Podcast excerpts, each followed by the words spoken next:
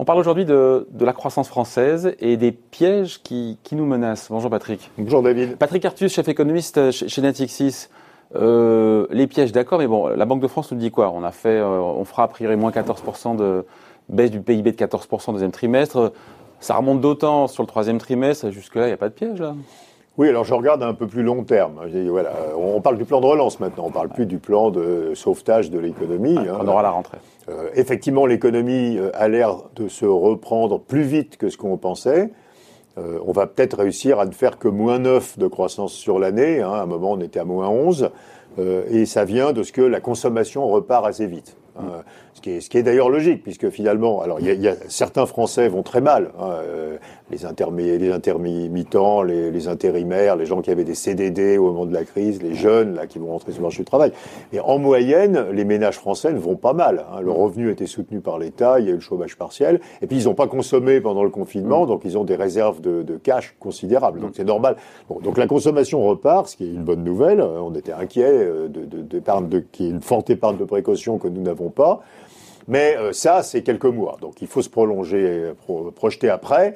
Donc si on réfléchit à 2021-2022, ce que je vais le dire pour la France, mais enfin ce que je dis vaut pour tous les pays de l'OCDE en fait. Hein. Il y a trois, peut-être même quatre, ce qu'on a appelé pièges. Hein.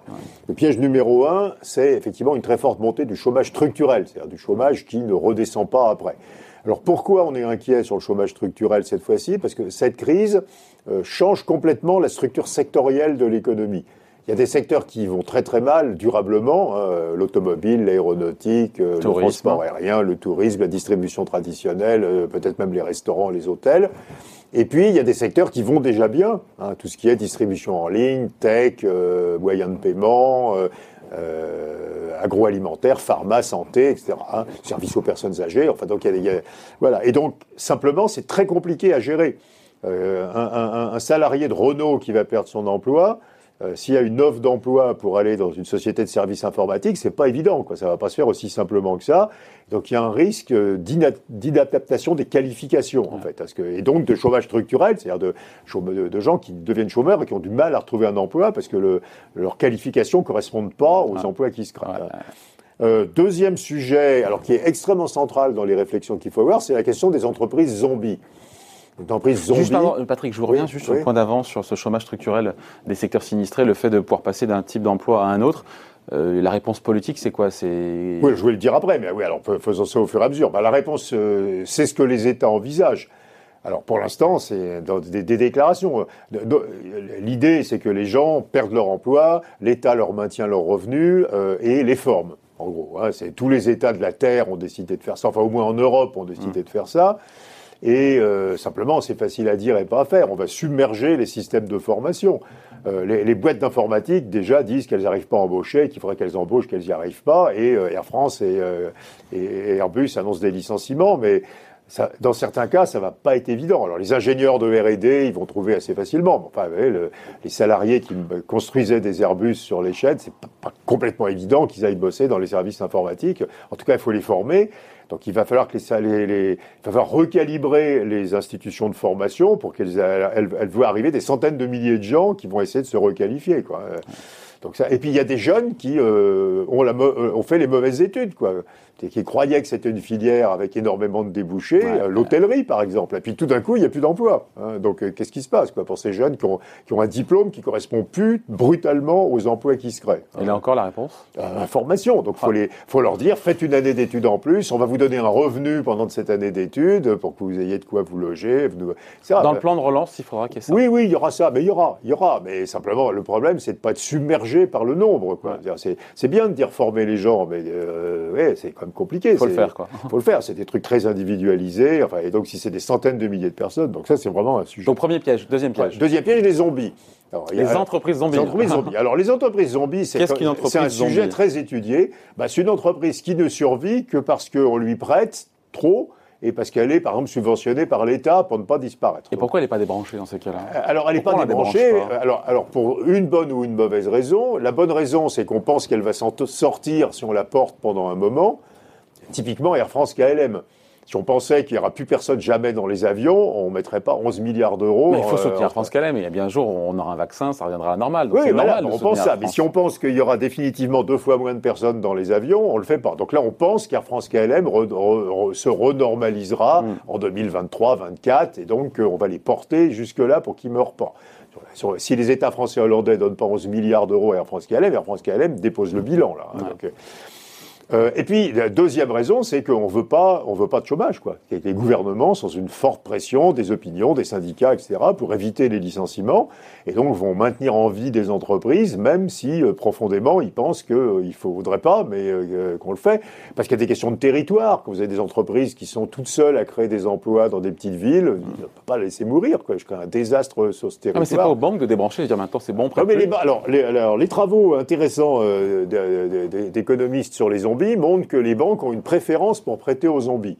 Quoi Oui, oui, les zombies, les zombies, les banques adorent prêter aux zombies. Non, mais c'est pas rationnel, ça. Euh, si, c'est totalement rationnel. On prête pas la PME du coin qui, euh, se développe, mais on prête euh, oui, oui, aux boîtes qui vont mal. les, zombies ont un, niveau tout à fait anormal de prêt bancaire, parce que si vous êtes une banque et que vous prêtez pas un zombie, le zombie fait faillite et il faut provisionner le zombie dans vos comptes. il y a la paume. Tandis que si vous prêtez pas une très bonne entreprise, vous dites de toute façon elle va trouver un autre banquier et de toute façon elle est résistante. Donc pour éviter... ce raisonnement-là, il est hallucinant. Pour éviter... Oui, mais ça, ça soit, c'est plein de travaux de la BRI qui montrent que les que les banques ont une préférence pour prêter aux zombies. La Banque des règlements internationaux. Voilà, et, puis il y a des travaux d'économistes euh, américains là, qui donnent les mêmes résultats.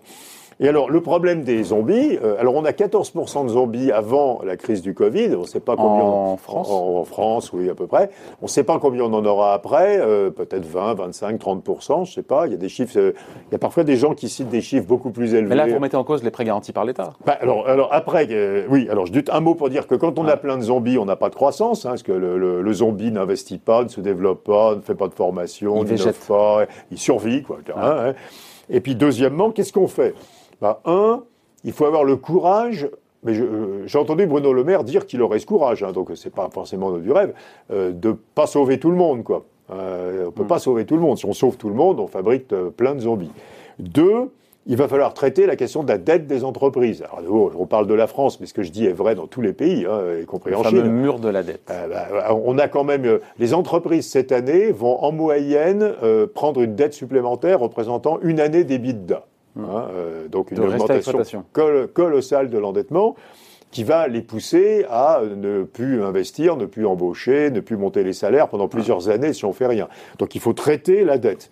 Alors traiter la dette, il y aurait une méthode assez violente qui serait de l'annuler mm. en faisant jouer la garantie de l'État. Bon, c'est un peu violent, mais bah, je trouve que ce serait pas mal, mais c'est un peu violent. Quoi. Et puis, il y a des entreprises ça fait une pompe de Et puis ça fait beaucoup euh, aussi d'effets d'aubaine, parce qu'il y a des entreprises qui ont pris des prêts avec garantie de l'État, et en réalité, est-ce que c'était moins cher qu'un prêt normal, mais qui euh, qui n'était pas en difficulté. Quoi. Et puis deuxième euh, possibilité, c'est de transformer cette dette en fonds propres, hein, ou en, en quasi fonds propres, histoire que ces entreprises se capitalisent au lieu de s'endetter. Parce que vous voyez, pourquoi j'en viens euh, au, point du euh, au, point du départ Enfin, euh, on a une grosse asymétrie entre les ménages et les entreprises. Pendant cette crise, les ménages ont constitué des réserves de cash. Mm. Pendant cette crise, les entreprises ont brûlé du cash. Hein, donc elles ont moins de fonds propres et davantage de dettes. Hein, donc les, deux, les deux sont allés dans le mauvais sens. Donc ça, c'est deux. Et trois, bah, c'est il ne faut pas amplifier nos problèmes de descente en gamme des emplois parce qu'on va perdre des emplois dans euh, l'aéronautique, l'automobile, euh, le transport aérien, euh, et c'est plutôt des emplois bien qualifiés, sophistiqués. Alors on va créer un peu d'emplois qualifiés probablement dans l'informatique, euh, dans, dans, la pharma. Mais au global, mais on, risque de créer beaucoup d'emplois peu qualifiés dans les services à la personne, dans la sécurité, dans le transport, dans la logistique, ce qui amplifie la tendance qu'on a depuis 20 ans, qui est la transformation des emplois intermédiaires en emplois bas de gamme. Donc il faut remonter le niveau de gamme des emplois. C'était déjà un problème tout l'enjeu, et ça l'est encore plus aujourd'hui. Oui, et tout l'enjeu politique industriel, quoi, hein, qui, est, qui, est, clairement aujourd'hui, euh, on, on, ne peut pas relocaliser des emplois euh, bas de gamme en France. Regardez l'automobile. une heure de travail, toute charge sociale comprise en Roumanie, c'est 9 euros. En France, c'est 38 euros. Si vous ramenez en France une voiture faite en Roumanie, juste, elle est invendable. Quoi. Mm. Donc on voit qu'il faut ramener des choses, donc il faut effectivement relocaliser mais des choses assez sophistiquées et qui en même temps remontera le Sophistiqué dans lequel il n'y a pas autant euh, de capital humain, il y a aussi beaucoup de robots. Hein, oui, oui hein. mais, mais l'important c'est d'abord de recréer des emplois sophistiqués puisqu'on en va, on va en détruire. Et puis, c'est de créer du revenu. L'industrie, on n'attend pas de l'industrie qu'elle amène le plein emploi, parce que ce sont les chômeurs n'ont pas les qualifications qui leur permettent d'aller dans l'industrie le plus souvent? On attend de l'industrie qu'elle crée du revenu, hein, ce qui permet ensuite de créer des emplois ailleurs. Voilà. Voilà les trois pièges. Donc, le chômage structurel avec une inadéquation des qualifications, le, les zombies, si on sauve tout le monde, avec plein d'entreprises qui vont mal et trop endettées, et puis la, poursuite de la descente en gamme des emplois. Voilà. Ça, c'est bien intégré par ce, nouveau gouvernement ah, Je suis euh, convaincu que oui. Je pense que réellement, tout le monde est d'accord sur cette analyse. Oui, euh, c'est quelque chose qui, qui me paraît. À nouveau, c'est facile. Euh, après, pour moi, oui, pour l'économiste de bas comme ça, c'est facile. À dire. Après, à dire. Alors après, former euh, si, on prend trois points de taux de chômage, ça fait un million de personnes, quoi. Donc s'il y a un million de personnes qui demandent une requalification, on, dire, on submerge nos organismes de formation. Donc entre le dire et le faire, euh, entre le dire, ben, ils sont pas outillés pour accueillir un million de personnes en quelques semaines qui cherchent une requalification, quoi. Donc entre le dire et le faire, il y a une distance absolument colossale. Et puis euh, le, quand vous avez une entreprise qui va très mal et vous dites sous-traitant de rang 2 de l'automobile, la probabilité qu'ils s'en tirent est de zéro, mais c'est 30% des emplois dans la petite ville où ils sont. Vous faites ah. quoi, quoi? Donc la réalité de terrain, elle est vachement plus compliquée que le discours des économistes. Il faut le rappeler, c'est bien de le rappeler. oui, je vais me le rappeler. Allez, merci beaucoup, Patrick. Merci, David.